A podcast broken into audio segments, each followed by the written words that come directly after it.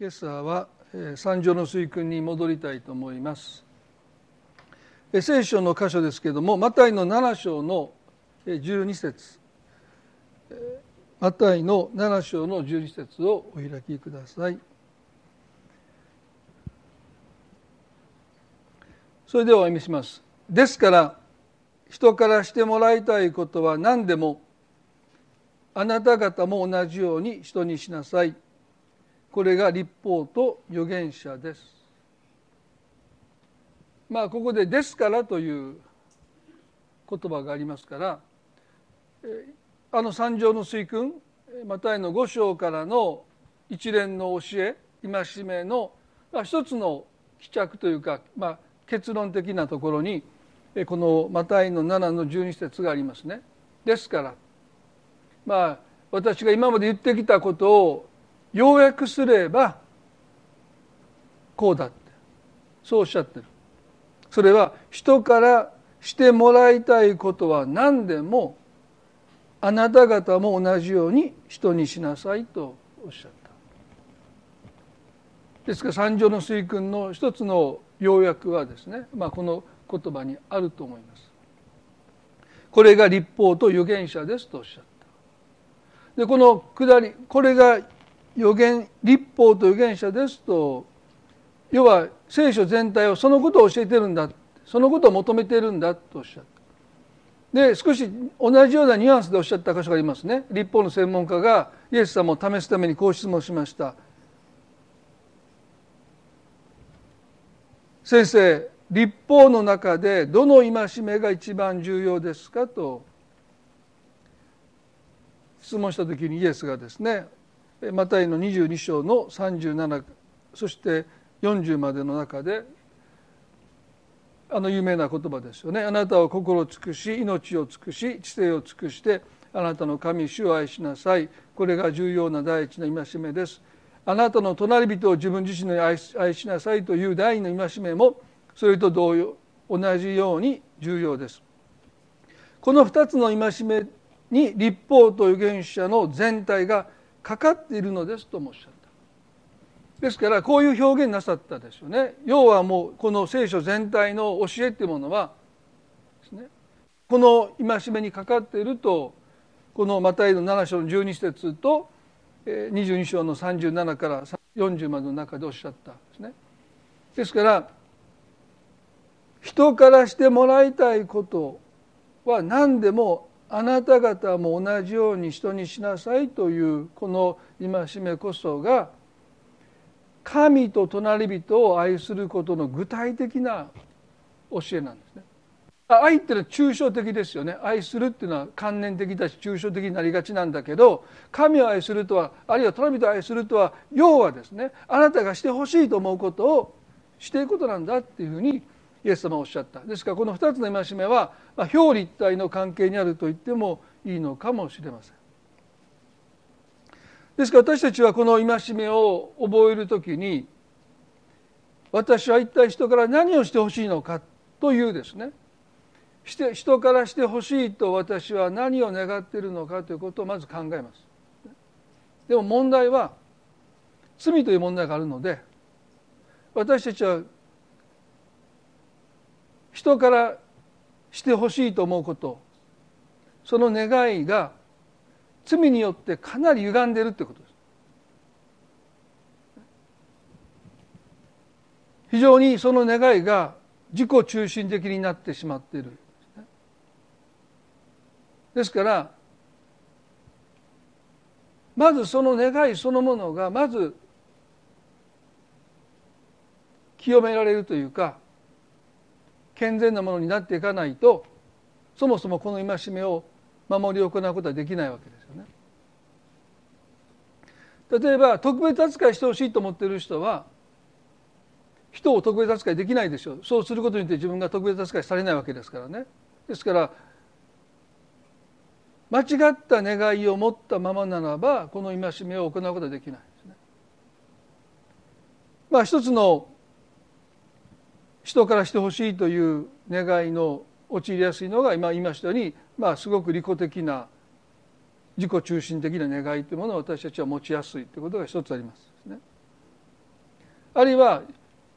親からしてもらえなかったことですねこんなふうにしてほしかったそういう一つのしてもらえなかったという欠乏を持っている人は自分が親になった時に自分がしてもらわなかったことを子にしてあげたいと思うんですね。まあそれも一つの歪みになっていきますよね。確かに自分がしてほしかったことなんでしょうけどそれを子供に例えばしてあげたいと思う時にその願いがある種課題になっていたり肥大化したりしてですね歪んでしまうことだってあると思いますね。まあ父の旅路を私書いた時に書きましたけど、まあ、私にとってですね父がいないっていうのは寂しさですね。ああ父がいたいこの時いてほしいなと思うと子供ながら何度も何度も経験しましたねキャッチボールして相手がいないとかどっかに連れて行ってほしいけど別に母は働いてましたのでねなかなかどっかに連れて行ってもらったという経験もあまりないわけですけども。だから自分が父になった時にきっと子供も寂しいだろうって寂しい思いしてるんじゃないかって言って、まあ、私は非常に関わりましたね。でその時鬱陶しいって言われたで意味が分かんないです。私父親は鬱陶しいと思ったこと一度もないんですいないから。もうお父さん鬱陶しいって。鬱陶しいこと意味が全く分からないです。いやそんなことは照れてるやろ。ますます自分を与えようとしますね。関わっていきますね。向こう行っていやこれは照れ隠しだね、本当はいてほしいんだって。またかかっていくでしょ。もううざい。その意味がまあ最初全く、ね、そういう経験を父の間にしてたら私は多分分かったと思うんですけど全くそういう経験をしたことがないのでまあ私はきっと寂しいだろうと思って関わっていくで、ね、もそんなことを彼らはしてほしかったわけじゃないと思いますね今になってようやく分かりましたけどだから私がしてほしかったことっていうものがね時には歪んでるんですね。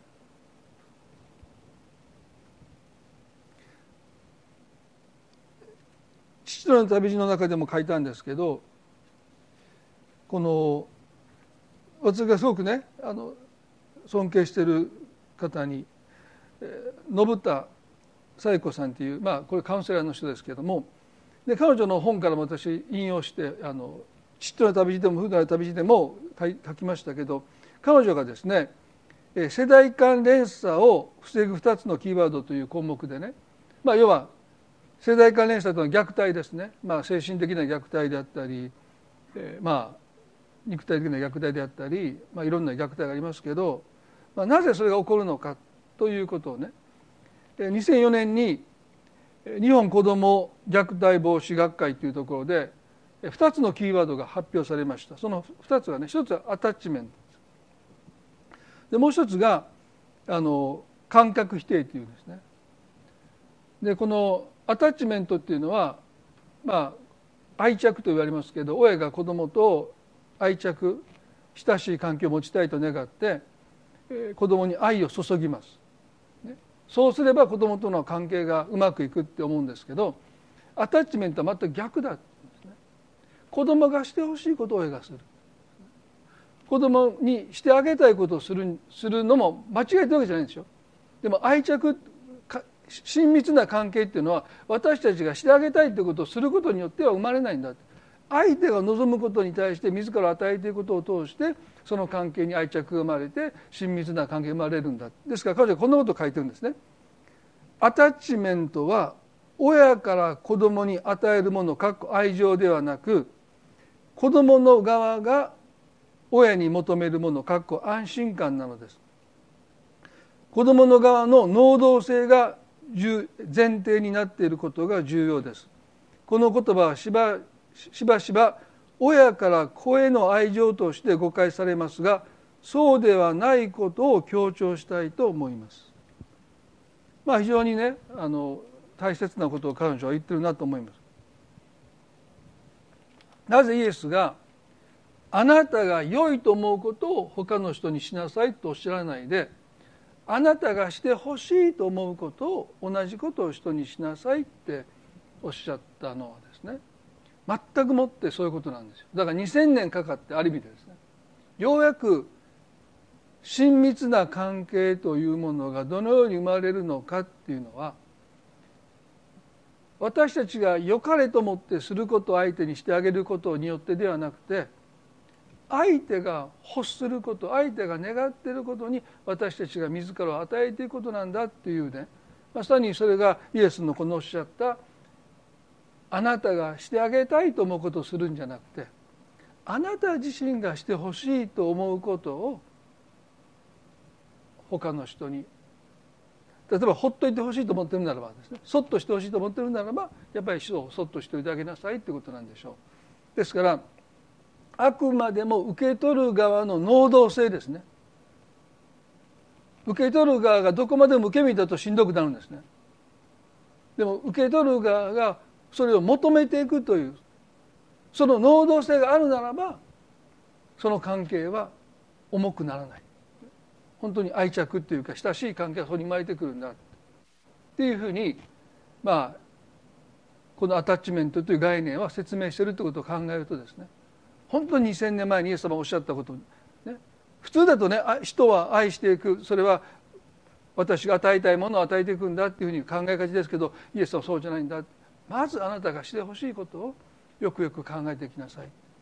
そしてそれが健全な願いになっていく時にまさにそのことを与え与えてきなさいっていうふうにおっしゃったんだろうと思います。で皆さんねそしたら私たちが人からしてほしいことを考えるときにこのユダヤ教のですねラビたちはまずその逆を考えろって教えましたすなわちしてほしくないこと。人からされたくないこと。ヒレルというユダヤ教のラビがいるんですけど、まあ、今も今日にも影響を持っているですね。あのラビがですねある時こんな質問を受けました。先生ユダヤ教を一言で言うと何を結局は言わんとしてるんですか？まあいわばモーセの御書立法の書物はね一体私たちに何を要求してるんでしょうか。彼がこういうふうに言いました、まあ、英語で彼がこういうふうに言った最初ね、まあ、ヘブル語で言ったことを英語英語でこのように書いてました「What is hateful to you? Do not do to your neighbor」あなたにとって嫌なことを人にするなあなたがされたくないことは人にするなそれがユダヤ教だで彼はこういうんですね。これが立法の全てでありあとは注釈であるって言うんですだからもうユダヤ教の立法たくさんありますね。モーセの立法もも、ね、預言書もあったとしても結局はね自分がされたくないことを人にするのはもう後の聖書の教えは全部注釈補足だって。それさえしてればもうこと足りるんだって彼が答えました。それは今日のユダヤ教の一つの教えのベースになってるんですよね。でもイエスは否定的な方法言い方じゃなくてされたくないこともそうですけどしてほしいと思うことをしなさい。ですからこの2つを私たちはやっぱりちゃんと見据えておくということ必要ですよね。自分が何をされたくないのかっていうこと、まあ、その裏返しとして何をしてほしいのかっていうものがあるんでしょう。でそういう意味では最も健全な願い人からこういうことをしてほしいと最も健全な願いは神様が何を願っているかということです。神様がしてほしいと願っていることが私たちの願いの土台になるべきですよね。そうじゃないと私たちはやっぱり罪を持っていますので非常にその願いは歪んでいってしまう。で歪んだものを人に与えたらその人も困りますよね。いや逆にそれはその人にとっては苦痛になります。そんなことを願ってないのに、まあ、押し付けだと感じるかもわかんないでも神様の愛は負担にならないんです、ね、それは押し付けじゃないかですから私たちがまずこのイエス様のマタイの7の12節の御言葉を覚う時に人から何をしてほしいのかというこの願いはまず神様が人から何をしてほしいと願っておられるのか、まあ、裏返せばね神様が何をしてほしくないのか。もっと言えば神様が何を意味嫌われるのか。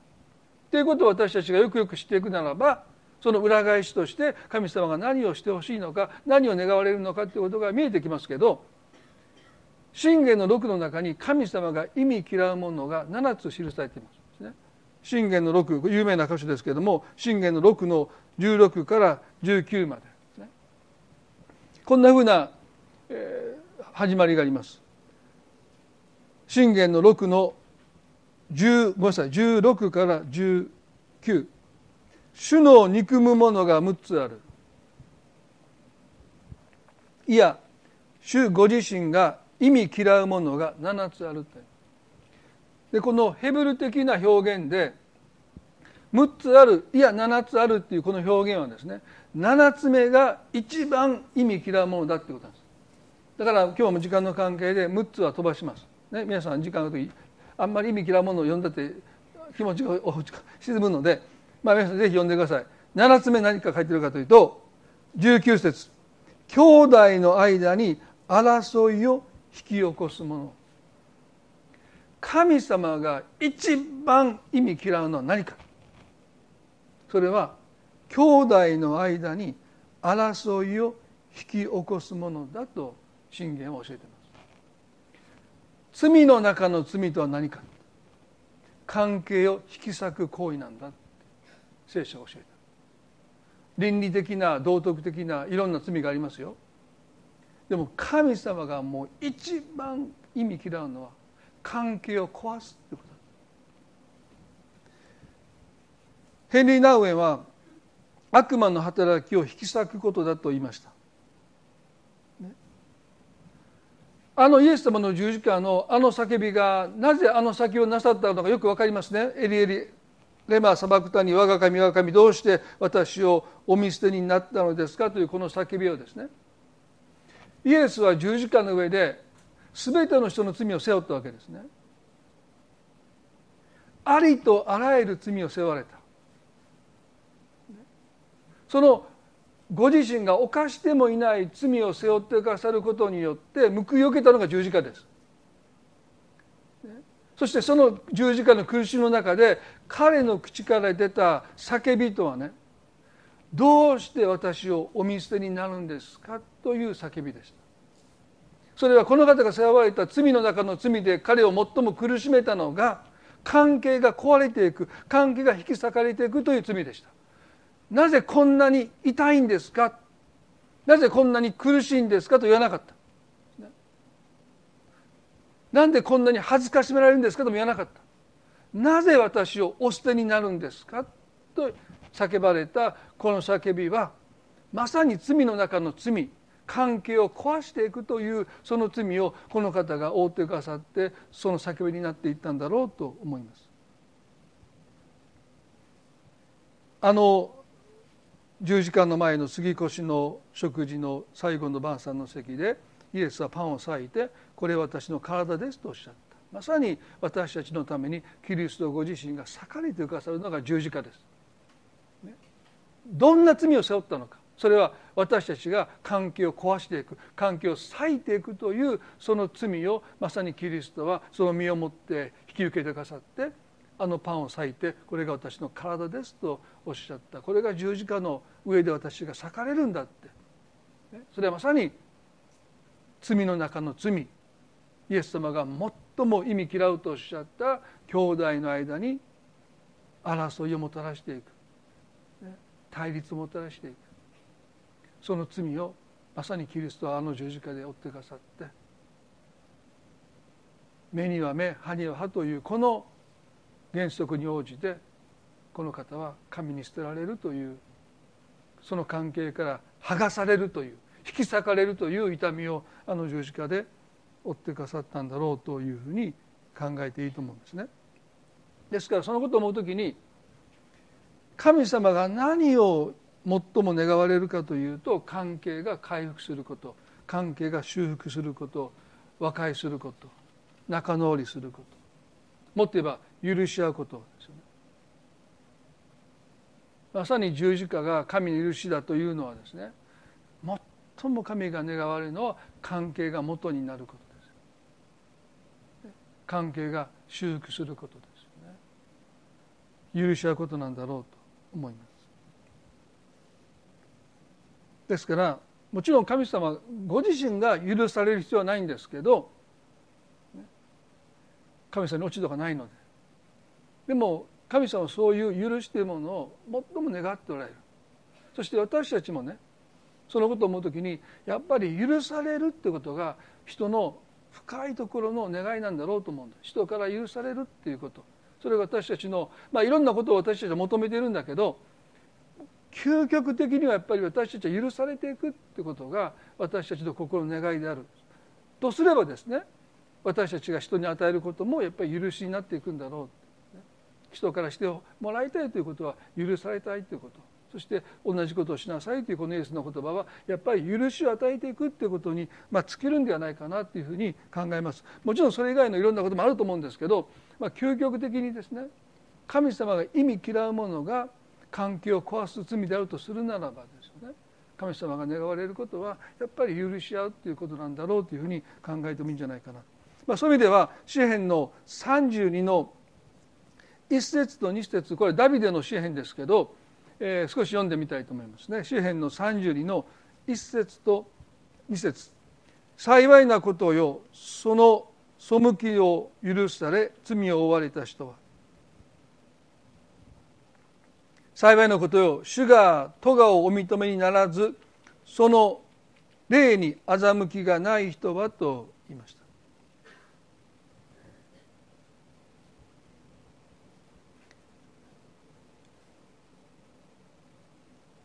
ダビデがウリアの妻バテシバと関係を持って自分の子供を身ごもらせて発覚をされてウリアを間接的に殺しました、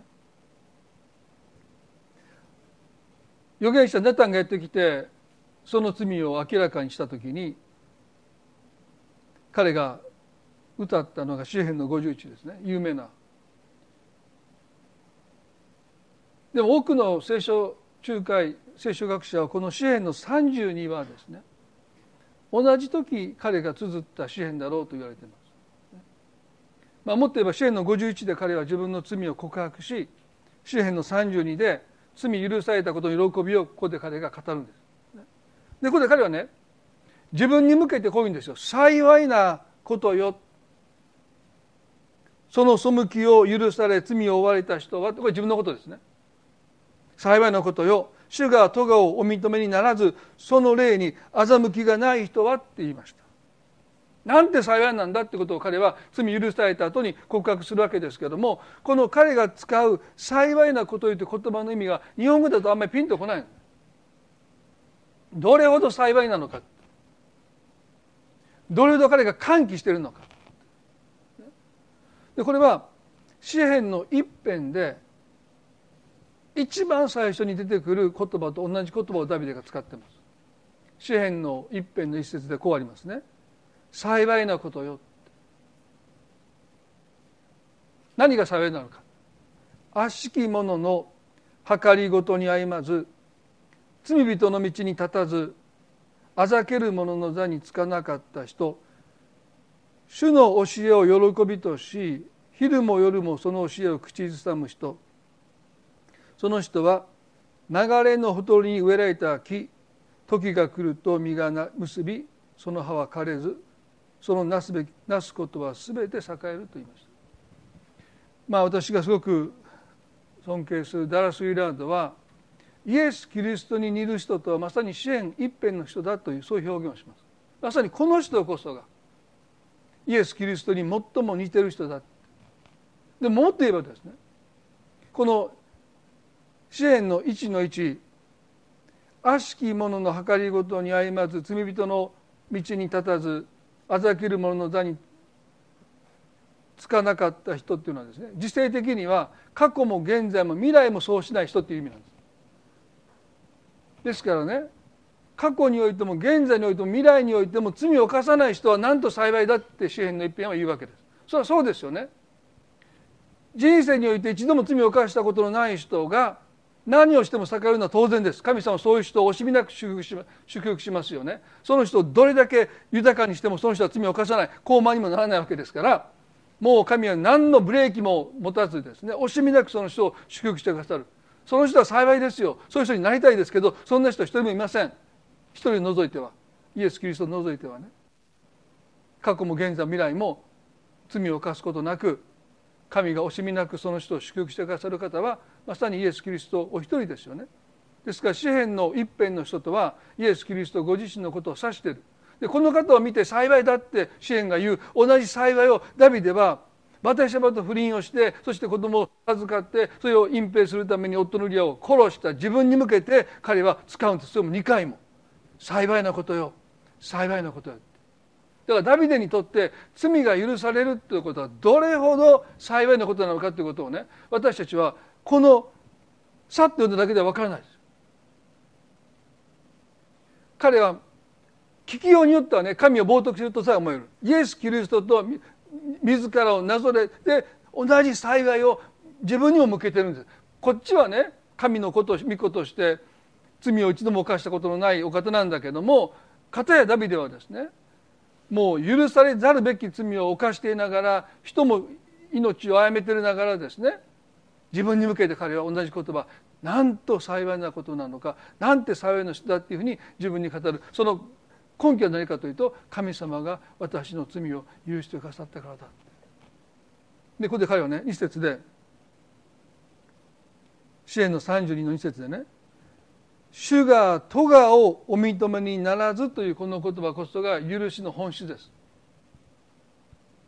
主が咎をお認めにならずっていう言葉は会計用語で神様が心の帳簿に私の負債を記載されなかったという意味なんです。もう少し言えばね彼の罪がなかったことになってるんです時々私たちはイエス様があの十字架の上で完了したって言ってくださって私たちの罪を償ってくださったんですね。十字架の贖いの代価、ね、ですからイエス様が借金の肩代わりをしてくれしてくださった、ね、でも借金をしたという事実は残ってるわけです。もう負債はないけど。イエス様が十字架で払ってくださったのでもう私たちは罪の負債がないんだけどかつて罪の負債があったということはねかつて私たちが罪の奴隷であったという表現もありますのでかつて私たちが働いた全ての罪は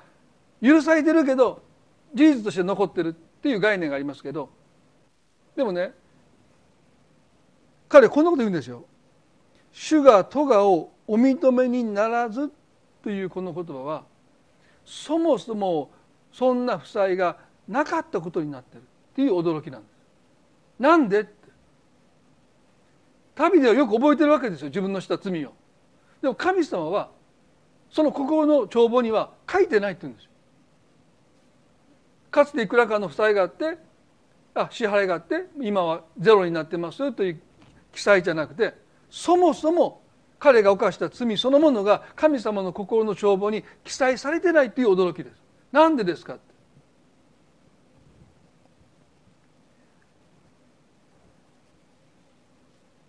ダビデがなぜイエス・キリストと自分を比較して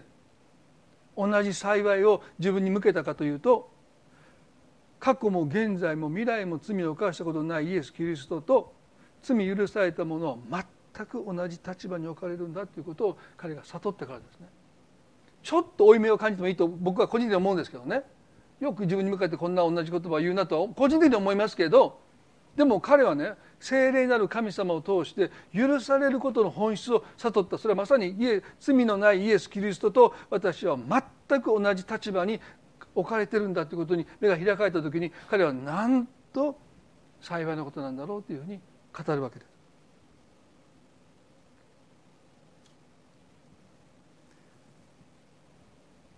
これは開かなくてもいいですけどイザヤの43の25ではですねこんなふうに書いてますよ。イザヤの4325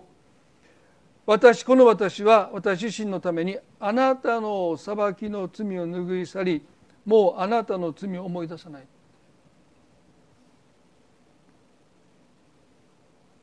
ここでねあなたのためじゃなくて私自身のためにって神様おっしゃるんですね。私はあなたの罪を私のために思い出したくない。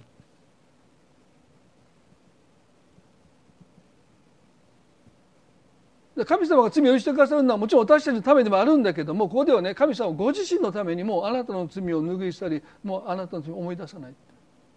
あなたとの関係であなたに負い目を持ってほしくない。そういう関係を私は願ってない。元に戻したい。かつて人と神との間に何の負い目もない罪もないあの関係に神を戻したいがゆえに御子を送ってくださったわけですから私たちが神の前に負い目を持って出ることを神は願ってない私は私のためにあなたの罪を思い出さない皆さんすごいことですよね。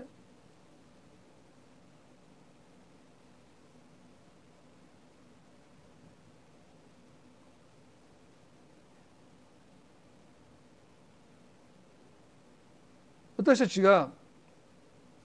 あのマタイの7の12をですね。自分にしてもらいたいこと人からしてほしいと思うことしてもらいたいことは何何なのか。それは許されること。そして許されたように許していくことですよね。あの1万タラントの負債を許されたしもべは何千億という負債を、まあ、偉大的な誇張ですけど許されたのにもかかわらず100デナリ、まあ、100万でしょうか、まあ、50万でも。その借金をですね取り立ててそのしもべがもう少し待ってくださいというならば分かったと言わないで首を絞めてそして借金を返すまで牢に投げ込んだ。王がそのことを聞いて心痛めて怒ってですねそしてそのしもべを読んで言いました有名な箇所ですよね。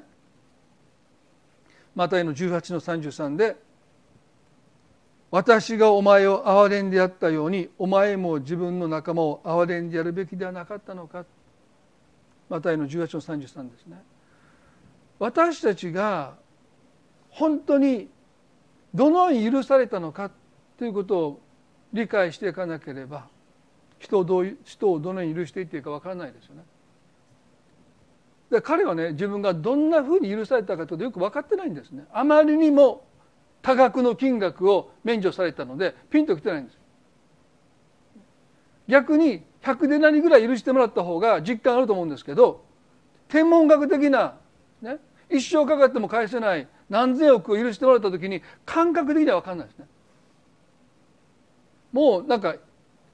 何のこと皆さんそうでしょ？何千億なんて許されたって言っても、まあ、借りた覚えもないけどね。で罪の負債の大きさって私たちは分かってないんですね。そんなひどいことを私たちしたことはないってみんな言うわけですからね。イエス様が十字架で死んでくださるようなことを私はしてないって平気で言うわけですから罪の重さって私たちは急に分かってないんです。だから許されたってもともと罪の重さが分かってないのでピンとこないわけですよね。だから神様によって私たちの罪が許されたって言うんだけど実際どこまで分かってるかというとおそらくほとんど分かってないんです。よでこの一番タレントの死体を許されたこのしもべもどのようにして自分が許されたかということがよく分かってない。で彼は許しを与えるきなかった、ね。ここでこの王はですね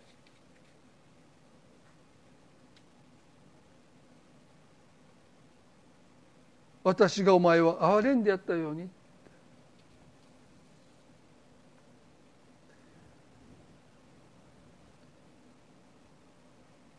ダビデが「神様あなたは私の罪をあなたの心の帳簿に記載されませんでした」と言いました。第一コリントの13章の愛も同じことをしますね。第一コリントの13の7節であ5歳5節で「人がした悪を心に留めず」という言葉があのダビデが語った言葉と同じ、まあ、あのヘブル語のギリシャ語の概念と同じですね。会計用語ですよ。借金を帳簿につけないという意味です。愛は悪に対して怒ります。当然ですよね。愛は悪を見過ごさないです。悪愛は悪と対峙します。悪を責めます。なんでそのことするんだ？でも愛がしないことはその罪をその負債を心の帳簿には書かないということです。で私たちは愛してるんだからもう何でも許して何でももう見過ごしてっていうわけじゃなくて怒るべきだし対決すべきだし責めるべきだけど負債として心には記帳しないんだ。神様がそうやって私たちを許してくださってるんだ。神様も怒ります。神様も責めます。で私たちが謝ったら悔い改めたら神様はそもそもなかったことにしてくださる。もうその心にその負債を書いておられないので前も言いましたが私たちは毎回罪を犯した時に初犯ですからね。何回言ったら分かるんだというボキャブリは神様にないんです。まあ私たちにありますけどね。今回限りはよこれが最後だってね。最終通告私たち時々しますけど神様はそういうことなさらない。心の帳簿に記載されないので私たちが謝るならばもうそれを思い出さない。まあ皆さん私たちはやっぱり思い出してしまう。人間だから思い出しますよね。思い出し怒り、まあ、WTV で私ちょっとそれを思い出し怒りをしたって言われたんですけど沖縄のリトリートでレンタカーを返しにって話をしたらディレクターの人がノブさんが思い出し怒りをしてるみたいなこと書いてたんですけど、まあ、本気で怒ってるわけじゃなくてですね。でもあいつらはもう僕だけ残してさよならって帰っていきやがってっていう、まあ、そういうそれは大した冗談で言ったわけですけどでも時々私たちはやっぱり思い出してしまう。すなわちそれはね心の帳簿に上書きするってこと。何月何日あんなことをされた。絶対忘れない。って言って消えかかってる。その文字をもう一度ボールペンで上書きしていくってことが、ね、人のした悪を思うってことですね。このロギゾマイっていうギリシャ語ですけど第一コリントの13の5節では否定的にね人のした悪を心に留めないっていう表現で書いてますけどピリピンの4の8ではね素晴らしいことを心に留めるって意味で使われてます。だから人がしてくれた良いことは心の勝負に収入として記帳していくんだってこんなことしてくれたこんなこともしてもらったっていうことはちゃんと心の帳簿に書いていくでもその人がした悪はね怒ってもいいし対決してもいいし責めてもいいけど心の帳簿には記載しないっていうのが聖書の教えるところですよね。それが神様私たちを許してくださる方法なんですね。神様も罪に対して怒ります。責めます。でも心の帳簿にはその負債を書かない。そして私たちがした良いことだけ書いてくださるんですよ。不思議ですよね。あのマタイの25章でコップ一杯の水すら神様覚えてるんですけどどうしてか心の帳簿に書いてくださってるからですよ。そうやって私たちは許されてるんだということをねイエスはおっしゃってる。で私たちができることもできたら心の帳簿に書いてあるものを消していくって作業はまさに許しの本質です忘れていくと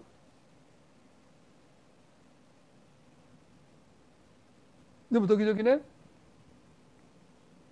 なんで私ばっかりがっていうふうに思いがちですよね。あの人ばっかりが許されて私がどうして許してばっかりしていかないといけないんだっていうふうに思ってしまいますけれどもこのロギゾマイというギリシャ語ですよね。まあもともとは計算するとか勘定するという意味なんですけど、まあ、収支を合わせていくときに使いますね。で旧約聖書がもともとヘブル語で書かれている旧約聖書がギリシャ語に訳された時にこのロギゾマイという言葉がある行いに当てはめて使われたんですね。ですから旧約のある動詞ある動作行いにこのロギゾマイという言葉を当てて訳された。何にこのロギゾマイという言葉が使われたかというと祭司が神様に生贄を捧げる行為その行為をこのギリシャ語のロギゾマイを持って表現したんです。それはね素晴らしい悟りだと思いますね。許しとはね私が損する行為ではなくて許した分それが神様の素材ものとして神に捧げられてるんだということを聖書は私たちに教えてるんです。だもし皆さんがなんで私ばっかりが許さないといけないんだっていうふうに思ってね私ばっかり損してるって思っている方がおられるならばそれは大きな間違いです。皆さんが許したその許しは損したんではなくて神様への供え物として神に捧げられたんだってことなんです。ですからそこで収支が合ってるんです。神様を受け取ってください。それも神への供え物としてその許しを神様が最も望まれるものとして私たちから受け取ってくださったんだということをこの聖書の箇所は私たちに教えます。だから聖書英語のねニューインターナショナルバージョンという NIB という訳ではですね霊的っていうふうにこの「ドキドマイ」という言葉が訳されるのはどうしてかというとねその背景にこんな思いがあるからですね霊的とは神が本当に望んでおられることに重きを置くということが霊的の意味なんですね。だから供え物とは何か霊的にあるとはどういうことかというと神様が本当に望んでおられることに私たちが重きを置いていくってことなんですよね。それが礼拝だしそれが供え物ですそして神様が何をしてほしいかと私たち願っているというと私たちが誰かを許すということですよね。その許しを私たちから神様は最も願われる供え物として受け取りたいと願っているけれども私たちはどうでしょうかなんで私ばっかりが思わないでください。あなたが許してきたその全ての許しは神様への供え物として神様が喜んで受け取ってくださったんだということを知ってほしいんですね。そして私はあまりクリスチャンとして神様に多くのものを捧げてないと思う方がいるかもわかんないけどもしあなたが人生で多くの許しを与えてきたとするならばまさに神様に最も喜ばれる供え物を捧げてきたんだということも忘れないでほしい。そのことに私たちが目が開かれていくならば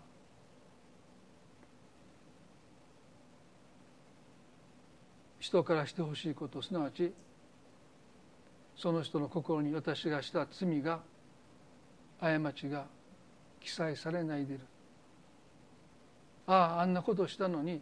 もうこの人の心には私がしたあのひどい発言もあの行いももうこの人の心には書いていないんだ。もしそれを私たちが知ることができたらねどれほど素晴らしいでしょうか。そんなことお金でも買えないからですよ。だからイエス様が十字架で死んでくださったわけだし、ね、そして私はそれを贈り物としていただけるならば許して贈り物をいただけるならばですねこれ以上望む贈り物はこの地上にないんじゃないでしょうか。誰もが誰かを傷つけ誰かを裏切り罪を犯してきたそれがもうその人の心に記帳されてない。あ本当に許してもらったんだというその許しを私たちが受け取った時にねあのダビデの言葉なんと幸いでしょうか。私はもうあなたの前で負い目がない。あなたの前でもう罪のないものとしてあなたから愛されあなたから向き合ってもらっているというこの関係はおそらく人がどんなに犠牲を払ったとしても得ることのできない許された関係。それこそが人が人からしてほしいと願うものなんだろうなと思うとですね皆さんが人に与える最大の贈り物は人を許すことだし私たちが神様に捧げることのできる最も尊い供え物も許しなんだということをですね私たちはぜひ覚えたい。そしていやそれでも許せないっていう思いがあるかもしれない。それはそれでいいと思うんです。神様が私たちを助けてくださってねこれは決して損をすることじゃなくてこの許しは神様への供え物なんだというこの啓示を私たちの心に与えてくださる時にあれほど許すことが苦手許すことが苦痛だった許すことが耐え難いものだったものがですねその苦しみからその怒りから私たちが解放されていくことをおそらく経験するんだろうな。そしてこの許しが神様にとってどれほど立っているものなのかということのビジョンを私たちいただくならばですねおそらく今葛藤しているようにその許しを与えることによって私たちはもっと解放されてもっと自由になってそれを神様にあなたへの供え物ですと捧げるように私たちは変えられていくんじゃないかなそんなふうに願っています。マタイのこの7の12の御言葉をですねそんなふうに私たちは解釈して消化していけたらなと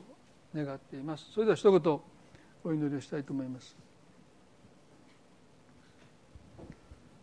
ですから人からしてもらいたいことは何でもあなた方も同じように人にしなさい。これが立法と預言者です。恵み深い私たちの天の地の神様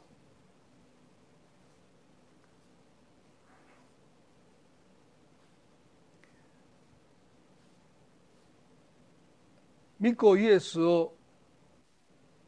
失う痛み苦しみは誰一人として神が負い目をあるものとみなしてその負い目に応じてその罪に応じて裁きを与えることが神にとっての苦痛です。苦しみです。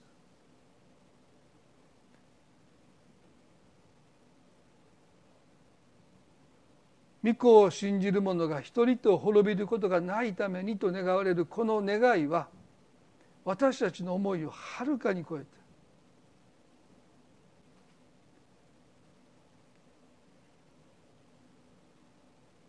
神は苦しまれます。だから愛する御子を使わせてくださり御子もあの十字架の上で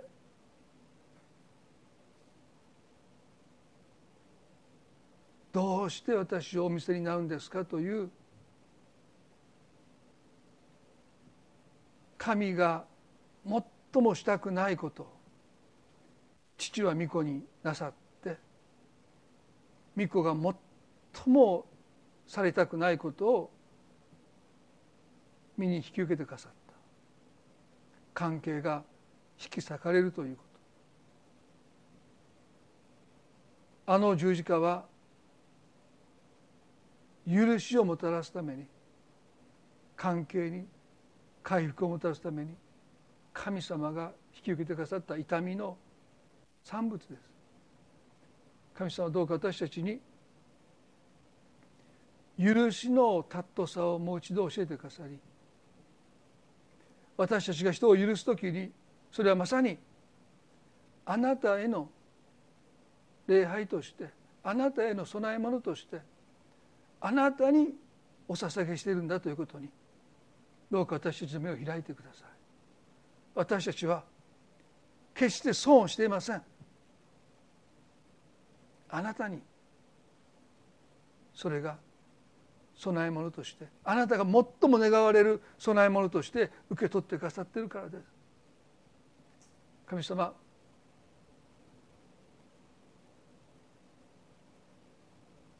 あなたがどのように私たちを許してくださったのかもうあなたの心には私たちがかつて犯した罪そして今もそしてこれからも犯してしまう罪その全てが記載されず白紙のままです。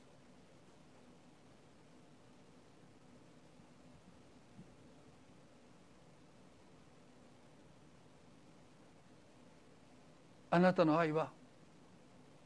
私たちの悪を心に留めることがありませんでした。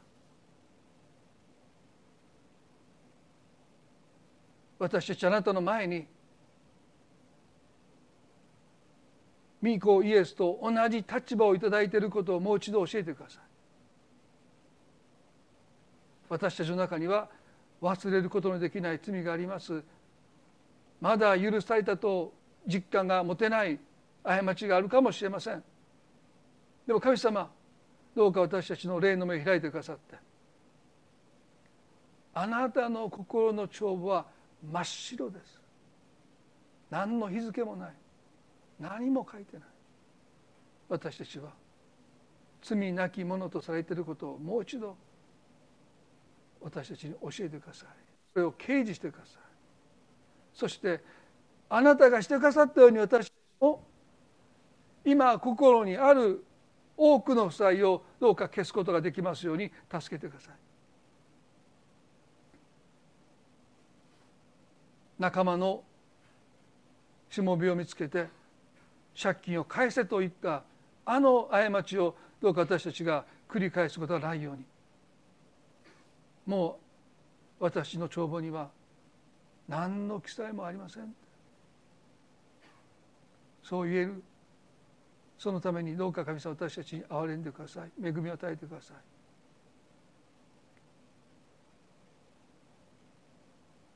あなたが一人一人の心の内側にその宮沢を成してくださることを信じます。感謝します。神様この礼を覚えて感謝します。この一週間悩みをどうか覚えてくださって一人一人覚え守り導いてくださるように。イエス様の皆によって祝福を祈ります。アーメン。それではご一緒に賛美をしたいと思います。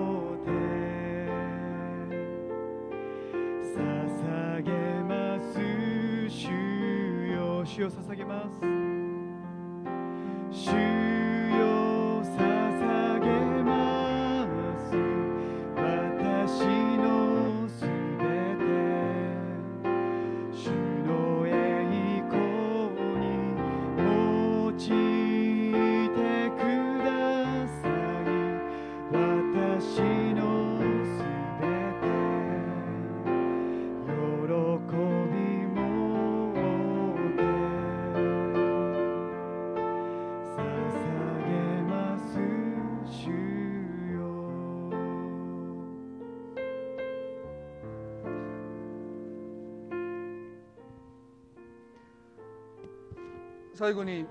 祈りたいですね。どうぞ目を閉じていただいて。少しこんなふうに思い描いていただいてもいいんじゃないかなと思うんですね。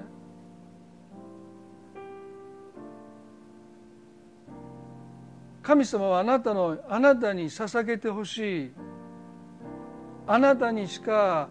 捧げることのできない供え物があなたの人生にはあると思います。それが許しです。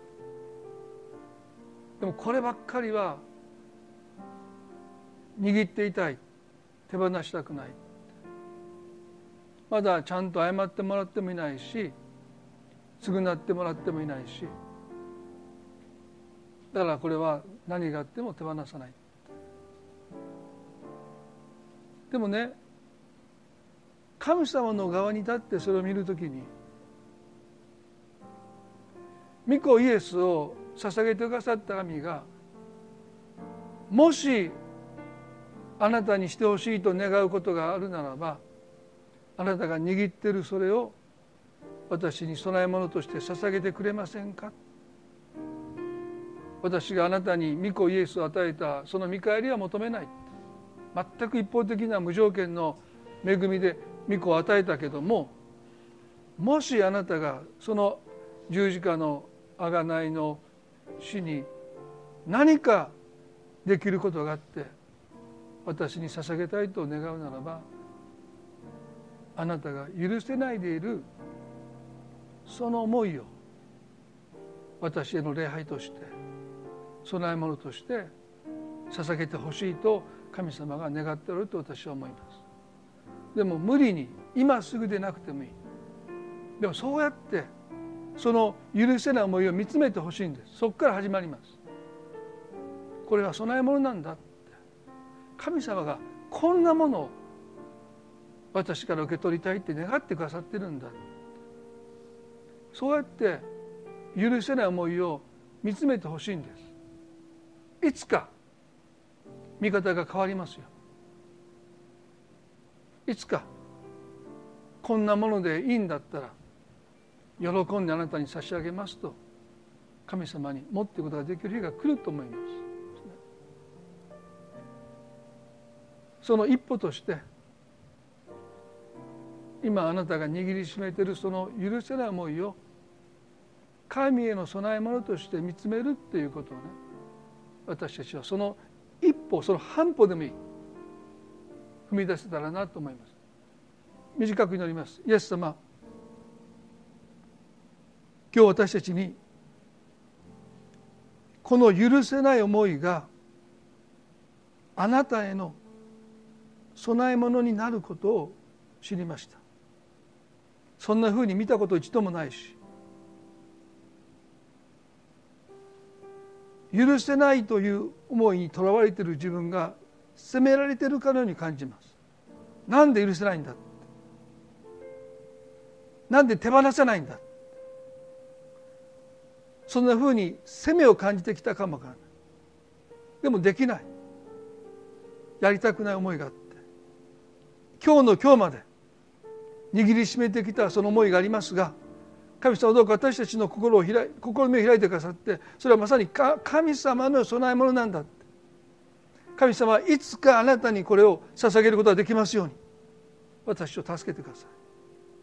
い。いつか喜んで。あなたに捧げる日が来ることを信じます。今日私の心の目を開いてくださってこの思いを持ってることでこれ以上責めを覚えることなく新しいビジョンを持っていつの日かあなたへの供え物として捧げる日が来ることを信じさせてくださいと今日祈ります。そして必ずその日が来ることを信じます。どうか許せない思いで苦しんでいる方がいるならば主はあなたのビジョンを持ってあなたがどのようにそれを見てくださっているのかその啓示を与えてくださって責めからどうか解放されますようにもう私たちは許されているものとして神の前に出ることができますように導いてください。イエス様の皆によってこの祈りを見舞いにお捧げいたします。アーメンそれでは今朝の礼拝これで終わりたいと思います。